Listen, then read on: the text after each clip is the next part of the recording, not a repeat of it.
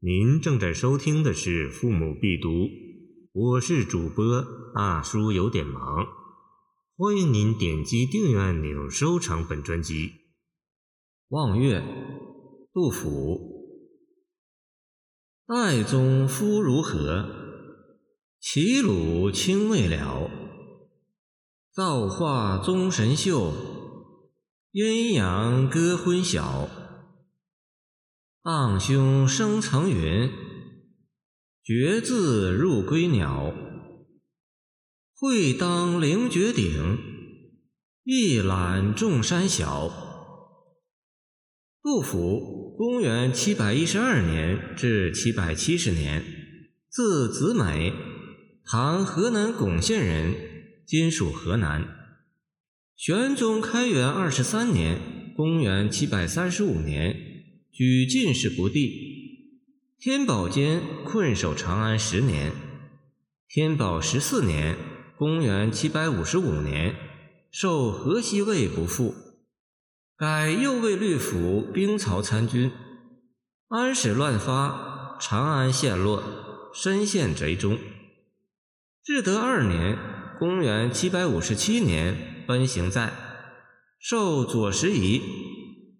乾元元年，公元七百五十八年，贬华州司功参军。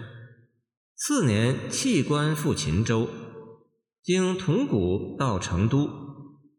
广德二年，公元七百六十四年，建为燕孝工部员外郎。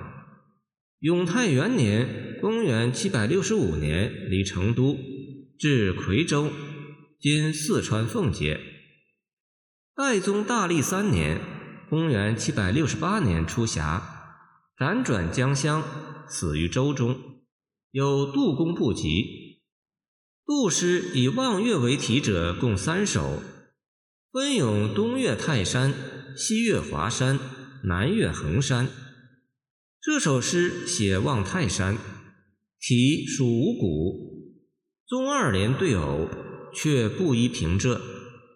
作于开元二十四年，诗人二十五岁，武下考功第后，漫游齐赵之时，见杜甫壮游，为现存杜诗中最早的一首。泰山古称岱山，坐落在齐鲁平原，在今山东泰安境内，海拔一千五百余米，山势雄伟，壑谷幽深。松柏苍翠，植被青葱，是一座历史文化名山。自秦皇汉武历代帝王登基后，都曾来此封禅，表示改制应天，以告太平。秦皇泰山御宇后，封五大夫松，至今犹存，故又称岱宗。山下的神庙建制如皇宫。历史文化名人孔子、司马迁、司马相如、陆机等都到过泰山，至今山道有孔子登临处的标记。由于上述原因，东岳泰山相称五岳独尊，无怪青年杜甫到此即有高山仰止之启目。诗以疑问贺起：“岱宗夫如何？”故称泰山而称岱宗，就是强调其五岳中的领导地位。夫如何的夫字，以语助传达出一种自我伤度的神情，也就使人感到泰山给人的印象是难以形容的，不是吗？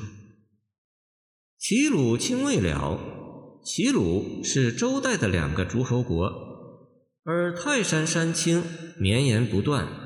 超越了两国国境，这还不伟大吗？五字南扩数千里，可谓雄阔。清施普华现庸说诗，写月氏指清未了三字，圣人千百亿。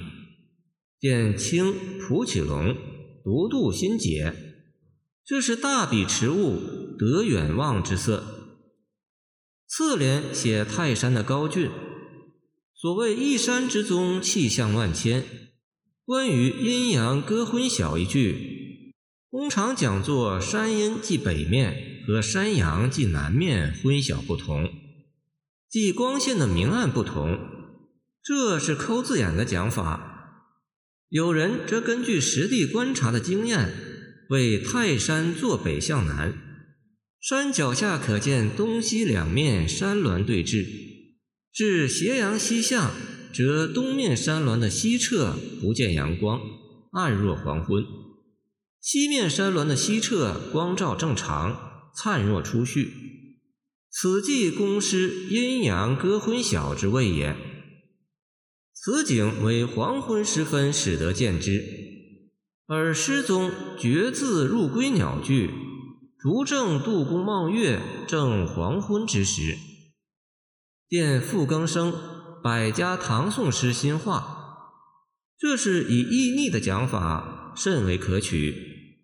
三联写黄昏望山中之景，山间暮霭蒸腾，使人心胸为之激荡。归鸟没入长空，叫人睁大眼眶搜寻，表明诗人选定的角度是从山下望山。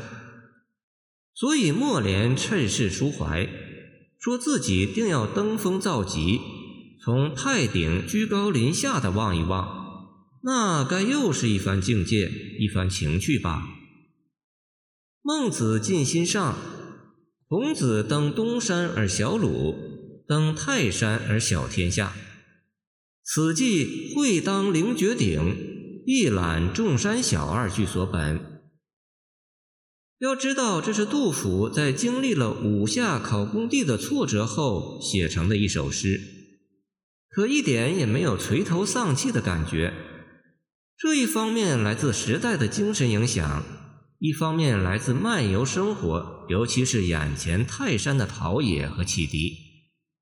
在诗中，巍峨秀丽的泰山景象和积极开朗的内心世界是完美和谐的统一着的。诗既能大处着眼，又能小处落笔，而所有的描写都通向篇末的两句。